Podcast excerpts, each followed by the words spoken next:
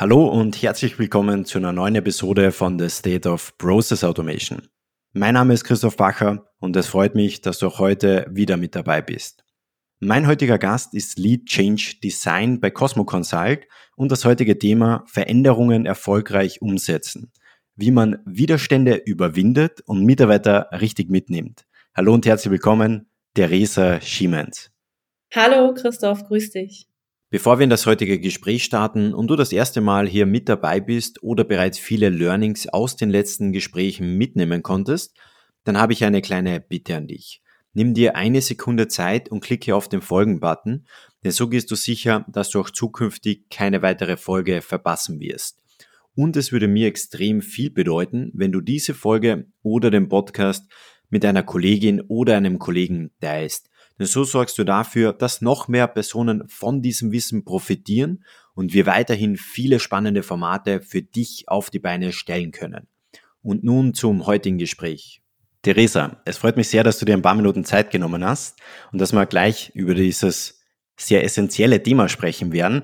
Bevor wir darüber sprechen, erzähl gerne nochmal. Ich habe jetzt erwähnt, du bist Lead Change Design bei Cosmo Consult. Was machst du da genau?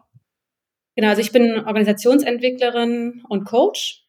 Das heißt, ich unterstütze einerseits Unternehmen, die eine Veränderung bevorstehen haben, durch die Veränderung zu kommen, die vorzubereiten und da durchzugehen und auch nachhaltig zu verankern. Und andererseits entwickle ich auch Teams weiter. Das heißt, bin da im Team-Coaching, Teamentwicklungsthema unterwegs. Sehr, sehr spannend. Und wir steigen da jetzt am besten gleich mal in die Praxis ein. Change Management. Mittlerweile liest man es ja ziemlich häufig. Also überall ist es eigentlich präsent in unterschiedlichen Artikeln. Unterschiedliche Unternehmen sprechen darüber. Aber für mich war jetzt nochmal spannend, so deine Perspektive zu verstehen. Erkennen die Unternehmen mittlerweile, wie wichtig das Thema Change Management eigentlich ist? Ähm, die Unternehmen erkennen das mittlerweile. Also da bin ich auch wirklich sehr froh drum, weil vor acht Jahren habe ich so begonnen, mich mit dem Thema auseinanderzusetzen, habe mit Kunden gemeinsam gearbeitet und habe da eben durchaus noch häufiger zu kämpfen gehabt und musste sozusagen dem Vorstand, den CEOs erklären, warum das Thema wichtig ist. Inzwischen ist es tatsächlich so, dass die Unternehmen auf mich zukommen und das Thema auch konkret anfragen, weil sie einfach gemerkt haben, dass Veränderungen eben nicht erfolgreich sind, wenn man die Menschen nicht genug mitnimmt. Ne? Und einseitige Kommunikation reicht sozusagen nicht aus. Also einfach nur zum Beispiel ein Newsletter rauszuschicken oder eine Infoveranstaltung zu machen, reicht eben nicht aus, um die Menschen mitzunehmen. Da bedarf es eben genau anderer Format eines anderen Dialogs. Du hast gerade angesprochen, dass es vor ein paar Jahren noch nicht so war, dass eben CEOs zum Beispiel das Thema natürlich gekannt haben, aber es war nicht wirklich auf der Agenda. Wenn du vergleichst damals zu heute, was hat sich konkret verändert, dass jetzt dieses Thema plötzlich auf der Agenda steht? Genau, also zum einen glaube ich, dass gerade so Führungskräfte gemerkt haben, die Veränderung ist einfach nicht erfolgreich. Ja, die Projekte dauern länger, Projekte kosten dadurch mehr. Die Software wird vielleicht nach Implementierung gar nicht genutzt, beispielsweise wenn man jetzt an Software denkt. Außerdem ist es so, dass natürlich auch Menschen einen anderen Anspruch haben, ja, die im Unternehmen arbeiten. Man möchte eine Vertrauenskultur schaffen. Es ist wichtig, eben genau mit Menschen im Unternehmen zu kommunizieren. Einfach nur ausführen sozusagen ist auch gar nicht mehr gewünscht. Ja, der Mitarbeiter soll ja mitdenken. Das war natürlich vor acht Jahren auch schon so. Aber eben jetzt merkt man, dass zunehmend auch selbst in Produktionsbetrieben da auch ein Umschwung zu spüren ist. Ja, dass eben auch da Vorstände, Führungskräfte merken, hey, das Thema ist wichtig, das muss von oben vorangetrieben werden. Wir wollen wirklich alle Menschen mit ins Boot holen, damit beispielsweise Software genutzt wird, Teams anders zusammenarbeiten, Veränderungen auch gelebt werden kann. Und hat sich da auch bei den Ansätzen etwas verändert, wenn wir vergleichen damals zu heute? Ist man damals schon gleich vorgegangen wie heute oder hat sich da was verändert? Ja, definitiv. Also auch da ist für mich zumindest eine Veränderung spürbar. Also Changes sozusagen. Da merkt man, dass eben diese einseitige Kommunikation, davon ist man so ein bisschen weg. Ne? Und auch den Change zu managen. Deshalb habe ich mit diesem Begriff Change Management auch so ein wenig Stress, weil das man auch so ein bisschen weg von. Ja, es geht wirklich darum, einen Dialog herzustellen und auch einen konstanten Dialog aufrechtzuerhalten. Das zum einen, also wirklich ein Miteinander zu schaffen, auch in der Veränderung. Ein weiterer Punkt ist, dass man zum Beispiel damals dachte, dass die Veränderung eben gemanagt werden kann. Kann man ja auch zum Teil, also da können wir auch noch mal ein bisschen drüber sprechen vielleicht. Aber man ist auch zunehmend dahin gegangen, dass man jetzt auch interne Kollegen direkt von Anfang an mit dazu nimmt. Und zwar nicht im Sinne von jemand externes befähigt jetzt oder überzeugt und stellt Commitment her, sondern interne Menschen, also interne Kolleginnen und Kollegen beim Kunden selbst, werden gleich von Anfang an mit ins Boot geholt, sind verantwortlich für die Veränderung und können eben auch ihre Kollegen, Kolleginnen dann begeistern, das Commitment herstellen, weil einfach eine Beraterin, ein Berater von außen das nicht leisten kann, ja, weil ich sozusagen von außen nie die Kultur so durchdringen werde in der kurzen Zeit. Ich bin da sozusagen immer auf die internen Kolleginnen und Kollegen angewiesen, dass die mir da helfen. Sozusagen, die helfen ja nicht mir, sondern sie helfen mir ihren Kolleginnen und ihren Kollegen bei der Veränderung und da gut durchzukommen. Das heißt, war es vor ein paar Jahren noch so, dass es, ich sage mal, ist vielleicht nicht das perfekte Wort, aber dass es top-down härter durchgezogen worden ist, diese Veränderung. Und mittlerweile ist es aber so, dass man viel mehr die Mitarbeiter in diese Veränderung mit einbinden muss. So kann man es zusammenfassen, definitiv. Und du hast auch angesprochen, dass eine Veränderung nur teilweise gemanagt werden kann. Gehen wir gleich mal auf diesen Punkt ein. Was meinst du da konkret damit?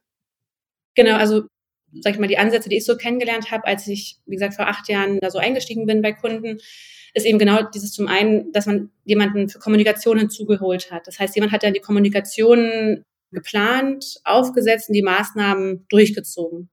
Da hat man aber gemerkt, okay, im Verlauf des Projektes passieren einfach viele Dinge, Zielgruppen, die man vielleicht vorher als unproblematisch gedacht hat, sie seien unproblematisch, haben sich dann herausgestellt, die brauchen doch mehr Dialog, mehr Einbezug sozusagen in die Veränderung. Das heißt, auch da ist man dann von dieser Planung so ein bisschen weg, ja, sondern man geht in einen, also so kenne ich das, so mache, so übersetze ich das aktuell um, geht in eine High-Level-Planung, hat also gewisse Maßnahmen, hat aber auch Raum für Ad-Hoc-Lösungen. Das hat sich, glaube ich, auch noch verändert. Ne?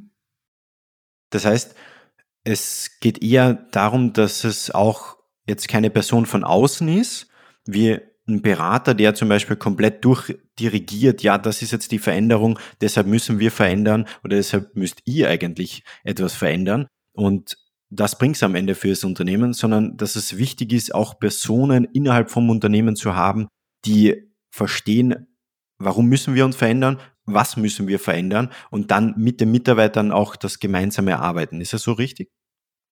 Das ist genau richtig. Und das ist Managen kann man dann insofern nur zum Teil, weil man eben gewisse Dinge vorher gar nicht vorhersehen kann. Ne? Man kann Annahmen treffen und was auch ganz wichtig ist, was sich auch verändert hat und was auch unseren Ansatz unseres Teams bei Cosmo unterscheidet, vielleicht von anderen beratungsnahen Unternehmen, die im Veränderungsmanagement beraten, ist, dass wir eben auch Menschen befragen. Also ganz klar von Anfang an auch in Interviews reingehen, qualitativ und quantitativ. Das heißt, wir können Annahmen treffen, dass zum Beispiel gewisse Stakeholder Widerstände haben können. Wir wissen das aber nicht. Und um das sozusagen herauszufinden, müssen wir die Menschen befragen. Und auch das ist, glaube ich, ein wichtiger Punkt. Und das eben auch nicht nur einmal oder nicht nur zweimal, sondern auch immer sozusagen, wenn wir feststellen, also in gewissen Abständen, aber auch immer, wenn wir feststellen, da passt jetzt vielleicht ein Projektergebnis gar nicht. Ne? Zum Beispiel ein Testen eines Systems zieht sich länger hin. Da müssen wir einfach fragen, müssen fragen, hey, woran liegt das? Ja, braucht ihr vielleicht einen extra Termin? Braucht ihr mehr Zeit? was ist das? Ne? Und da mit dieser Coaching-Haltung reinzugehen. Also nicht im Sinne von, ich weiß, was du brauchst, sondern erstmal zu fragen, hey, was brauchst du denn, damit du die Veränderung gut leben kannst? Ja, damit du das Projekt vielleicht ähm, gut in deinen Alltag integrieren kannst, damit du die Ergebnisse gut liefern kannst. Da wirklich reinzugehen und zu fragen. Und das, glaube ich, ist wichtig und unterscheidet, glaube ich, weil wir einfach sehr viel aus der Coaching-Haltung heraus agieren und auch den Change dann eher supporten, also unterstützen, eben mit der Coaching-Haltung. Und gehen wir da gleich direkt in die Praxis rein. Jetzt geht ihr eben mit diesem Ansatz in das Unternehmen rein. Das Ziel ist es, die Mitarbeiter zu befragen. Die erste Frage wäre gleich mal, welche Mitarbeiter befragt ihr dann konkret? Ist es nur das C-Level? Sind es alle Mitarbeiter? Ist es ein Teil von den ganzen Mitarbeitern? Wie geht ihr da genau vor? Genau, es gibt ja sozusagen keinen hundertprozentigen Standard, aber was wir immer empfehlen, ist zum einen eine quantitative Befragung, also wirklich alle Mitarbeitenden zu fragen. Ja, das ist natürlich super einfach zu lösen über eine Formsumfrage beispielsweise, die eben gewisse Dinge abfragt. Auch im, wie gesagt, auch im Verlauf des Projektes am Anfang zum einen, aber eben dann auch weiterhin in gewissen zeitlichen Abständen.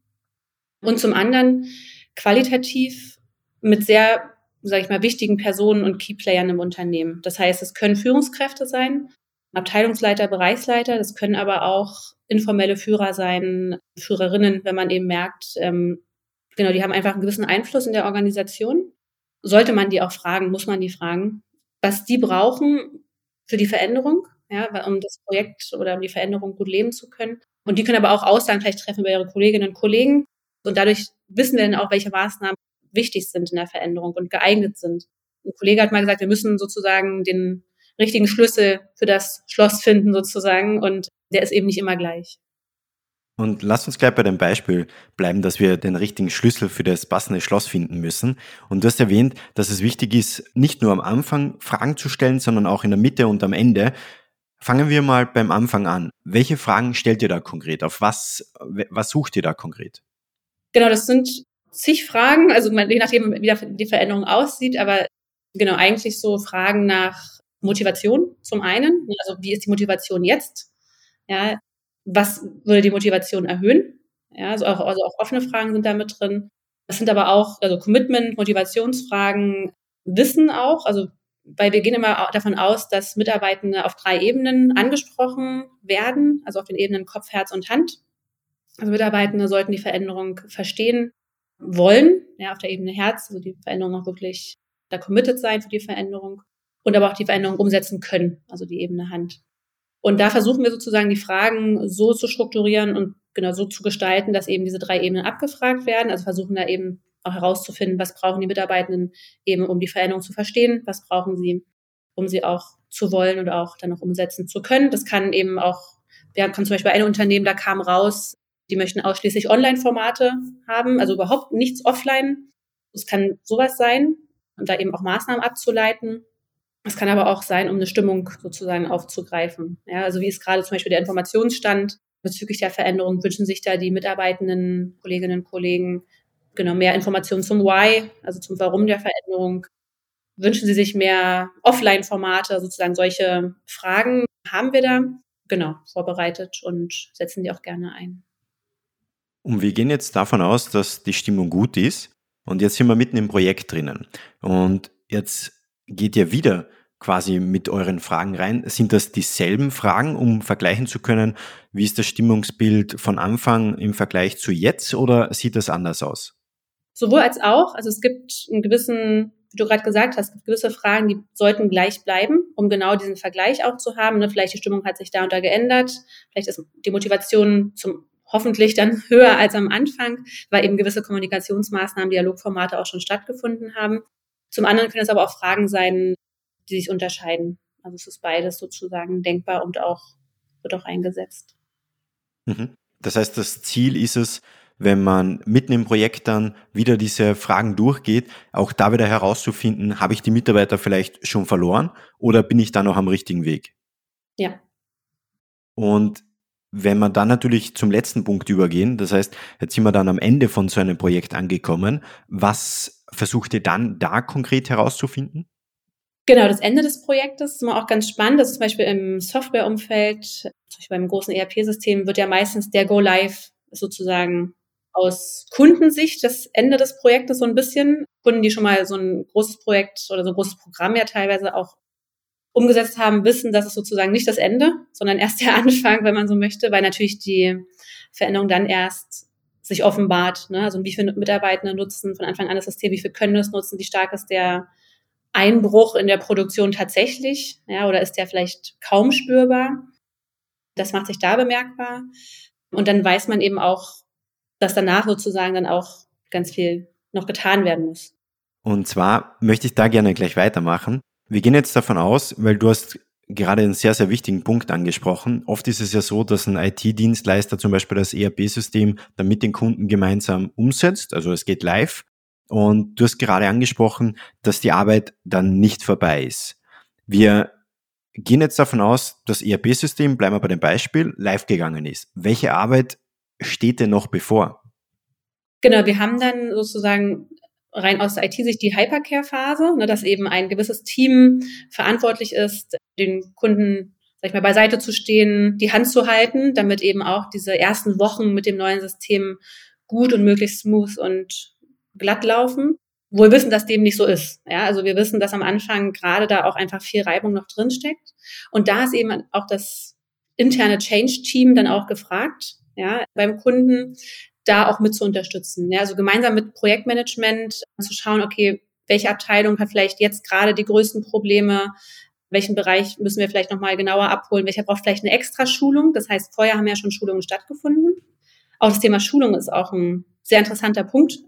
Und da ist es wichtig, kamen die Schulungen an, das macht ja dann erst richtig bemerkbar, ja. Und dann muss man einfach gucken, braucht man vielleicht nochmal eine extra Schulung, braucht man vielleicht nochmal einen extra Ansprechpartner? Gibt es vielleicht Kollegen, die irgendwie aufgeschmissen sind, trotz Schulung, ja, was brauchen die noch? Und da wirklich zuzuhören und hinzuschauen. Also das Change-Team ist von der Vorbereitung der Veränderung bis weit nach der Veränderung eigentlich ein dauerhafter ja, Sensor, Seismograph in der Organisation. Und genau, und das sozusagen auch nach der Transformation, nach der Einführung eines Systems und auch dauerhaft, sollte auch dauerhaft verankert werden und kann auch für zukünftige, das ist sozusagen auch toll, wenn sozusagen ein Change-Team erstmal sowas mal mitgemacht hat, mal durch die verschiedenen Workshops gegangen ist, eine Veränderung vorbereitet und umgesetzt hat, mitgemacht hat als aktiver Part, dann können die auch für andere Veränderungen im Unternehmen auch wirksam werden. Ja, die können auch andere Veränderungen mit begleiten, weil sie wissen, was es bedeutet, hinzuhören und hinzuschauen. Das heißt, so bei so einem Change-Projekt ist es eben wichtig, nicht nur am Anfang das Stimmungsbild einzufangen, auch nicht nur in der Mitte und auch nicht nur am Ende, sondern Anfang, Mitte, Ende und auch darüber hinaus, dass man später auch nochmal einfängt, okay, haben die Mitarbeiter es wirklich geschafft, das neue System zu verinnerlichen? Können sie damit umgehen? Habe ich die geschult? Das ist auch extrem wichtig, wenn ich richtig verstanden habe. Genau, so ist es. Genau, die Schulungen sind einfach ein großer Punkt. Ne? Wann finden die statt? Welche Schulungsformate braucht es? Welche Schulungsinhalte müssen eine Rolle spielen? Also auch da ist ja jedes Unternehmen anders gestrickt, hat eine andere Demografie, eine andere Zusammensetzung der Kolleginnen und Kollegen. Jeder Mensch kennt das von sich. Ne? Der eine kann sich ein zwei Stunden Video anschauen, der andere schläft nach zwei Minuten ein.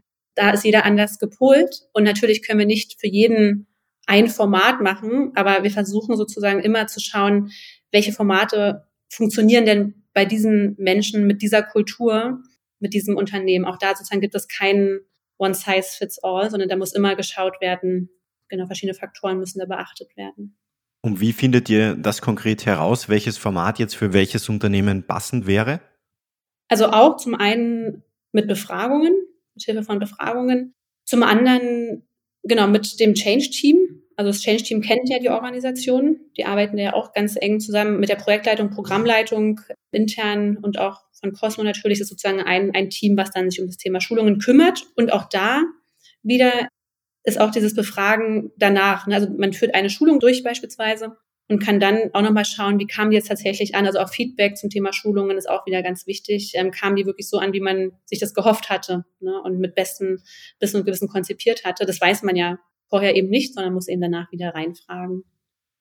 Mhm. Und das wäre natürlich auch spannend. Vielleicht hast du so ein ganz konkretes Beispiel aus der Praxis, wenn wir da mal so von Anfang bis zum Ende durchgehen könnten. Das wäre natürlich nochmal spannend, um da einfach diese Schritte, die wir jetzt besprochen haben, nochmal zu verknüpfen mit der Praxis.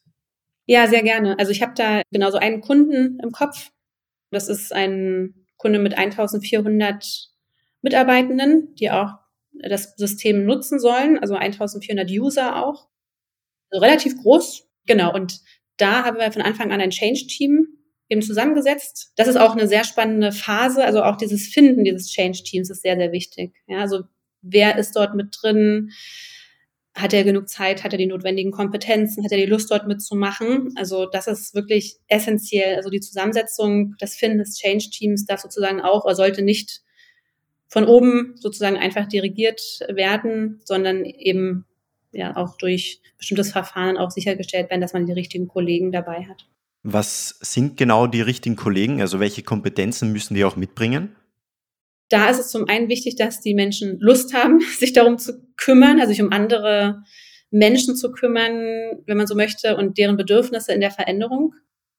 Also die Lust, die Motivation, aber auch die Empathie ja, und auch die Zeit, das ist einfach auch eine wichtige Komponente, weil natürlich auch die Motivation beeinflusst. Das heißt, wenn ich schon einfach so stark eingebunden bin in meinen Alltag, meine alltägliche Arbeit und ich gar keine Zeit habe für dieses weitere Thema, dann habe ich auch keine Lust, das zu machen. Ne? Das heißt, das sind so die Komponenten. gute Vernetzung in der Organisation. Das ist auch ganz wichtig. Aber das muss nicht heißen, dass derjenige schon seit 20 Jahren im Unternehmen arbeitet. Also es kann genauso gut sein, dass jemand sechs Monate dabei ist und trotzdem aber bereits total gut vernetzt ist und ein gutes Standing hat in der Organisation. Ne? Das kann, kann wirklich sein. Mhm. Und wir gehen jetzt davon aus, dass wir dieses Team zusammengestellt haben. Das haben wir geschafft. Und wir sind ja dabei, dieses Projekt umzusetzen mit 1400 Usern. Was ist dann konkret der nächste Schritt, wenn ich dieses Team als erster Schritt eben zusammengestellt habe? Genau, ich schaue mir mit dem Team an, welche Stakeholder gibt es innerhalb und außerhalb der Organisation. Ja, also was gibt es für Menschen, die betroffen sein könnten und oder Einfluss auf das Projekt, auf die Veränderung haben könnten.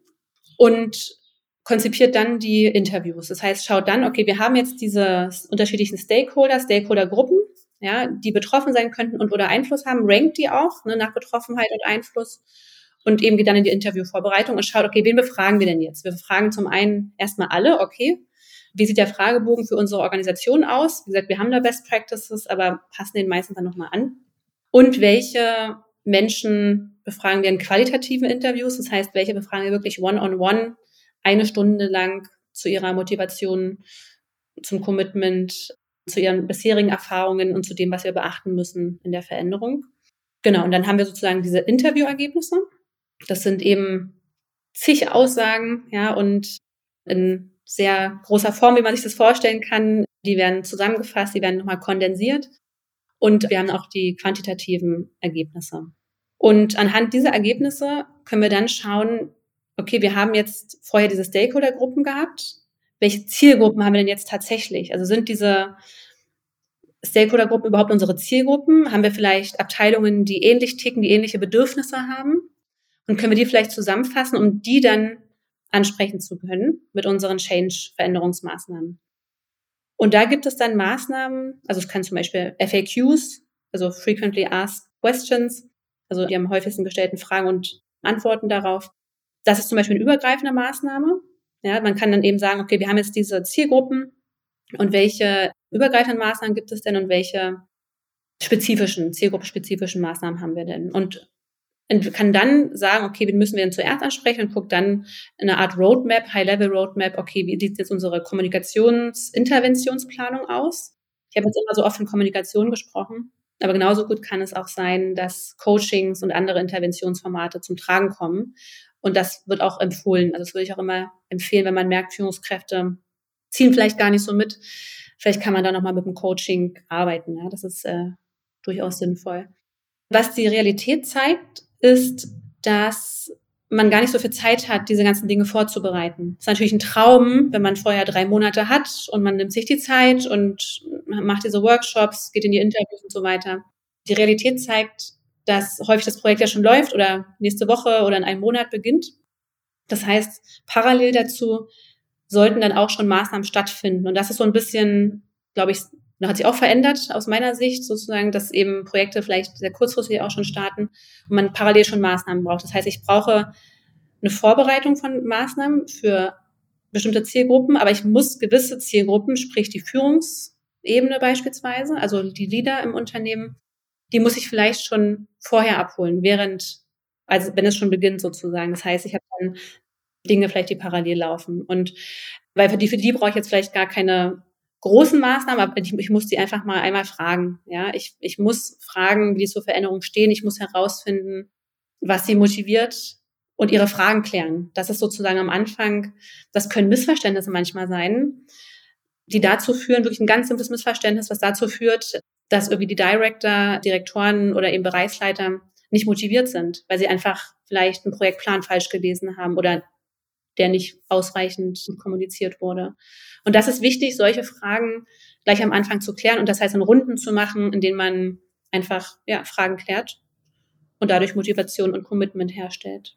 Das heißt, ist ein so ein Fehler, dass es eigentlich nicht klar formuliert oder kommuniziert worden ist, was man vorhat, so dass die Botschaft, die man eigentlich vermitteln möchte, gar nicht auf der anderen Seite ankommt? Ist das so ein typischer Fehler, den man oft beobachten kann? Ja, oder, also genau ja, und gleichzeitig kann es eben auch sein, dass klar kommuniziert wird und trotzdem was einfach, also man kann ja, man hat ja keinen Einfluss darauf, wie etwas verstanden wird. Und da reicht es sozusagen, wenn einer, also von, weiß ich, wir hatten jetzt das Beispiel eben mit ähm, zehn Managern und einer hat verstanden, wir liegen vier Monate im Verzug. So, und der fragt die anderen, die waren sich aber auch nicht mehr sicher und schwupp hat man sozusagen das Gerücht, ähm, dass, dass man vier Monate zu spät ist und der Go Live sozusagen gar nicht mehr stattfinden kann, weil man schon vier Monate zu spät dran ist. Aber es reicht sozusagen schon aus, wenn einer es falsch versteht. Weil am Anfang ist ja das Vertrauen noch nicht so da ins Projekt. Ja, klar in die Kolleginnen und Kollegen, aber es sind auch jetzt ganz viele Externe dabei.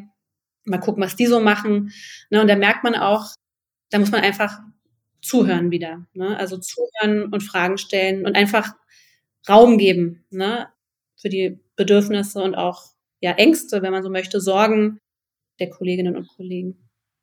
Und wir haben jetzt darüber gesprochen, wenn wir uns dann nochmal in das Projekt reinversetzen, wie man das Team zusammenstellt, dass man dann eben mit den konkreten Fragen auf die Mitarbeiter zugeht, die Antworten auswertet. Und was ist dann konkret der nächste Schritt? Genau, dann geht man ins Brainstorming gemeinsam mit, am besten mit HR-Kolleginnen und Kollegen. Die sind ja auch, kennen sich ja auch sehr gut aus im Unternehmen, sind auch sehr, sehr wichtig, auch gut vernetzt. Auch wichtige Ansprechpartner für Kolleginnen und Kollegen intern. Und geht dann mit dem Change-Team, aber auch anderen Stakeholdern, also eben zum Beispiel HR oder auch Kommunikationsexpertinnen ins Brainstorming, was ist geeignet, welche Formate eignen sich, um die Menschen basierend auf den Ergebnissen der Umfragen mitzunehmen und abzuholen. Mhm. Das heißt, diese Formate könnten dann sein, weil wir im Vorfeld draufgekommen sind, sie verstehen noch nicht genau, warum wir etwas verändern, dass man in einem Format dann darüber spricht, warum möchten wir überhaupt etwas verändern. Es könnte aber auch sein, dass vielleicht ein High-Level technisches Verständnis für die neue Software noch gar nicht vorhanden ist und man schon in diese Richtung geht. Ist es so richtig? Genau, so kann man das sehen. Was ich jetzt noch gar nicht erwähnt habe, ist die Change Story. Das heißt, auch die basiert bestenfalls auf diesen Ergebnissen. Ne? Wenn man da einfach feststellt, genau was du gerade gesagt hast, das ist Why noch gar nicht klar. Ja, die Change Story sozusagen gibt ja Antwort auf die Frage des Whys, also warum die Veränderung, welche Vorteile habe ich davon, womit muss ich rechnen, welche Konsequenzen entstehen, was hat das Unternehmen davon, was habe ich davon. Also das ist auch so ein, so ein Punkt, was häufig Unternehmen machen, die sagen, wozu das gut ist fürs Unternehmen. Aber das ist im Zweifel den Mitarbeitenden egal. Ja, weil, also dem ist ja wichtig, was denn, was verändert sich denn in meiner Arbeit, in meiner Abteilung, in meinem Bereich? Was habe ich denn davon? Ja, unabhängig vom Unternehmen. Ne? Und häufig wird das Why dann eben auf der Unternehmensebene kommuniziert, aber das berührt nicht. Das heißt, man darf nicht so ein High-Level Why kommunizieren, ja, okay, wir haben jetzt diese und jene Mission, sondern man muss das wirklich auf die Mitarbeiterebene herunterbrechen, dass der Mitarbeiter oder die Mitarbeiterin genau versteht, was verändert sich bei mir und warum verändert es sich bei mir. Genau, und am Anfang geht es vielleicht noch gar nicht so sehr, ne, weil man noch gar nicht genau weiß, ach, für die Abteilung Finance, ich weiß gar nicht genau, was da genau verändert wird. Das weiß ich am Anfang gar nicht, aber ich kann aber schon sagen, was ich ungefähr versprochen wird vom Projekt. Das kann man sagen, aber muss dann, und das ist auch nochmal vielleicht ein Punkt, muss dann aber auch im Verlauf des Projektes, wenn man feststellt, okay, wir haben jetzt diese drei Vorteile für Finance herausgefunden gegenüber unserem alten Prozess zum Beispiel. Wir haben jetzt zum Beispiel Automatisierungen drin und sind dadurch viel schneller, haben dadurch mehr Zeit für, für andere Sachen, zum Beispiel für die Kundenbetreuung.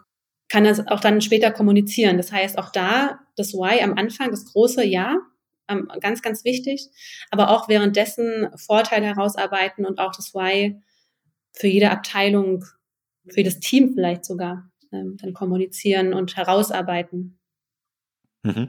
Und wir sind jetzt da angekommen, dass wir gemeinsam diese Formate entwickelt haben. Die Formate haben stattgefunden. Die Implementierung findet gerade statt. Was passiert dann konkret als nächstes? Genau, also Implementierung findet statt, sozusagen, sprichst du jetzt vor dem Go Live oder? Genau, wir sind quasi mittendrin. Genau, währenddessen findet eben, also können zum einen, werden die Maßnahmen umgesetzt. Ja, das heißt, beispielsweise, ich habe von, von den FAQs gesprochen. Die werden regelmäßig eingeholt und aktualisiert. Ja, das heißt, man kann natürlich nicht nur einmal Fragen und Antworten kommunizieren, sondern da kommen ja auch ganz andere Fragen. Ne? Also je weiter das Projekt voranschreitet, ähm, desto mehr kommen vielleicht dann Schulungsfragen oder Fragen zum Zeitplan oder Fragen zur Nach-Go-Live. Ne? Die muss man dann auch beantworten. Das heißt, es erfolgt dann immer eine Aktualisierung und Updates oder auch weitere Formate. Also auch da wieder dieses Hinhören, Hinspüren und wirklich permanent enger Austausch mit dem Projektmanagement. Also das ist wirklich, also wöchentlich bestenfalls, je nachdem, je nach Projekt, aber mindestens wöchentlich, also ich bezahle wirklich auf jeden Fall wöchentlich. Und da bekommt man ja auch Input. Ne? Das heißt, da hört man, okay, weiß ich, die Key-User in dem und dem Workshop, die haben sich vielleicht zurückgelehnt, die sind gar nicht so motiviert. Hey, was können wir da machen? Ne? Und dann überlegt das Change-Team, überlegen wir gemeinsam, wie können wir es schaffen, diese Gruppe von Key-Usern so zu motivieren, dass sie eben Ergebnisse schneller liefert oder vielleicht auch ja einfach besser zusammenarbeitet dann. Da muss ja irgendwas dahinter stecken, ne? Und das sozusagen versuchen wir dann herauszufinden und zu adressieren. Und jetzt sind wir dann eigentlich angekommen, wo wir, Gratulation, wir haben es geschafft. Es ist der Termin gekommen, wo die Software live geht. Und wir haben es vorher schon besprochen, dass da die Arbeit noch nicht vorbei ist. Aber gib uns gerne nochmal einen Einblick, was passiert dann eben konkret. Also der Go Live ist erfolgt. Genau. Und dann, genau, wird auch wieder eine ganz enge Zusammenarbeit erfordert, eben zwischen Projektmanagement, Hypercare-Team und auch Change-Team. Das heißt, genau, wie ist vielleicht der Nutzungsgrad auch am Anfang? Und gibt es vielleicht welche Rückmeldungen, wie viele Tickets gibt es aus welcher Abteilung? Und da nochmal hinzuschauen, also wirklich nochmal zu fragen, genau, und hinzuspüren, wer braucht da eigentlich was. Perfekt. Und da kann man da wirklich in die Tiefe gehen, wenn wir jetzt bei dem Beispiel bleiben. 1400 User sind jetzt quasi neu bei diesem System und arbeiten das erste Mal mit diesem System, dass man da nochmal in die Analyse geht, ah, okay, gibt es in bestimmten Abteilungen noch Nachholbedarf rund um das Thema Schulung, wie gehe ich überhaupt mit dem Programm um oder gibt es da auch noch andere Punkte, die hier nochmal aufkommen könnten? Genau, also Schulungen sind ein Thema, aber eben auch andere Widerstände. Ne? Also das kann man vorher gar nicht so genau wissen, aber da wieder eben zuzuhören, zu fragen, welche Widerstände gibt es, warum gibt es die? Ja, was steckt hinter diesen Widerständen, welches Bedürfnis? Das sozusagen ist da auch immer wichtig dann auch. Theresa, und da wir jetzt nicht nur die Software live geschalten haben, sondern auch quasi bei unserem Gespräch am Ende angekommen sind, wäre für mich nochmal spannend, vielleicht hast du noch einen so einen konkreten Tipp, wir gehen davon aus, Mitarbeiter oder Projektleiter steht vor einem großen Change-Projekt. Was wäre so ein Tipp, den du dieser Person mitgeben würdest? Also so der eine Tipp wäre, aus einer Coaching-Haltung heraus zu agieren und damit eben ist gemeint, hinzuhören, hinzuschauen, hinzuspüren, was brauchen die Menschen in der Organisation, um eine erfolgreiche Veränderung umsetzen zu können. Theresa, das ist ein perfekter Schluss. Sehr spannendes Gespräch. Ich sage nochmal herzlichen Dank, dass du dir Zeit genommen hast. Alles Gute. Ciao. Ich danke dir, Christoph. Vielen Dank. Das war wieder eine Folge von The State of Process Automation. Schön, dass du wieder mit dabei warst und es ist wirklich unglaublich, wie schnell die Community rund um State of Process Automation aktuell wächst. Mittlerweile sind es mehr als 2000 Personen, die hier regelmäßig zuhören und deshalb möchte ich diesen Moment kurz nutzen, um einfach mal Danke zu sagen. Danke, dass du dir diese Folge angehört hast. Danke, dass du vielleicht schon länger mit dabei bist und es würde mir extrem viel bedeuten, wenn du bereits das ein oder andere Learning aus den Gesprächen für dich mitnehmen konntest, dass du diese Folge oder den Podcast mit einem Kollegen oder einem Freund oder Freundin teilst. Denn dadurch können noch mehr Personen von den Gesprächen profitieren und deshalb sage ich jetzt schon mal vielen Dank dafür. Und wenn du es noch nicht getan hast, abonniere unbedingt den Podcast auf Spotify, Apple oder Google dass du auch zukünftig keine weitere Folge verpassen wirst. Und wir hören uns in der nächsten Folge von The State of Process Automation.